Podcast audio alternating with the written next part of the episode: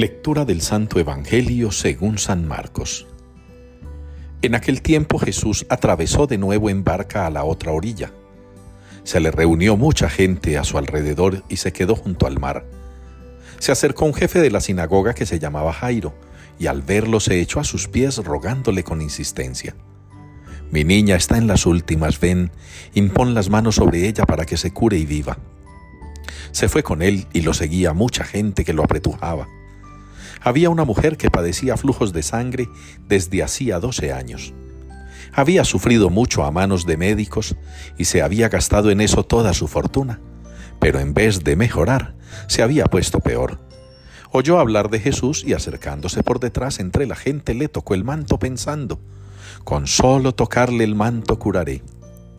Inmediatamente se secó la fuente de sus hemorragias y notó que su cuerpo estaba curado. Jesús, notando que había salido fuerza de él, se volvió enseguida en medio de la gente y preguntaba, ¿quién me ha tocado el manto? Los discípulos le contestaban, ¿ves cómo te apretuja la gente y preguntas quién me ha tocado? Él seguía mirando alrededor para ver a la que había hecho esto. La mujer se acercó asustada y temblorosa al comprender lo que había ocurrido. Se le echó a los pies y le confesó toda la verdad. Él le dice, Hija, tu fe te ha salvado, vete en paz y queda curada de tu enfermedad. Todavía estaba hablando cuando llegaron de casa del jefe de la sinagoga para decirle, Tu hija se ha muerto, ¿para qué molestar más al maestro? Jesús alcanzó a oír lo que hablaban y le dijo al jefe de la sinagoga, No temas, basta que tengas fe. No permitió que lo acompañara nadie más que Pedro, Santiago y Juan, el hermano de Santiago. Llegan a casa del jefe de la sinagoga y encuentran el alboroto de los que lloraban y se lamentaban a gritos, y después de entrar les dijo, ¿Qué estrépito y qué lloros son estos? La niña no está muerta, está dormida.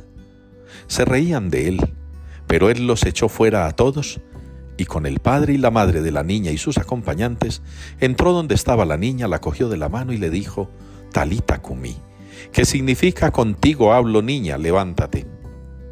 La niña se levantó inmediatamente y echó a andar. Tenía doce años. Y quedaron fuera de sí, llenos de estupor. Les insistió en que nadie se enterase y les dijo que dieran de comer a la niña. Palabra del Señor. Inclina tu oído, Señor, escúchame. Es la respuesta que nos une hoy en la liturgia al Salmo 85. Inclina tu oído, Señor, escúchame. Una súplica que nosotros los creyentes podemos dirigir con absoluta confianza al Señor. A veces pienso que bastaría con meditarlo sin tenerlo que repetir. A veces pienso que al Señor no le hace falta que nosotros le estemos diciendo lo que necesitamos, lo que nos hace falta. A veces pienso yo que sobra que le digamos al Señor. Pero después caigo en cuenta de lo importante que es la comunicación, de lo importante que es no perder la relación comunicativa con Dios, de no darlo todo por supuesto o por hecho. Muy pocas personas en el mundo pueden contar la experiencia, cómo se siente cuando se conoce a alguien que está pendiente de todo lo que uno quiere y necesita, de todo lo que le hace falta. Muy pocos pueden contar la experiencia de encontrarse en la vida personas que se desviven por uno, que lo dan todo por uno. Ese es Dios, así es Dios con nosotros. Muy pocas personas, diría yo, casi ninguna, puede contar que se ha encontrado en la vida a alguien que se comporte así como Dios que esté pendiente de ti, que sepa tus entradas y salidas, que conozca tus noches y tus días, que tenga claras tus oscuridades y tus luces. Nadie, nadie nos trata como el Señor. Nadie está tan pendiente de nosotros como el Señor. Miren en el Evangelio cómo Jesús está pendiente de todo su alrededor, nada pasa desapercibido, ni el hombre entristecido porque su hija está muriendo, ni la mujer desesperada con tantos años sufriendo. A todos dos les ofrece solución, remedio a su dolor, a su enfermedad, a su angustia, a su pena. A todos dos les alivia el sufrimiento.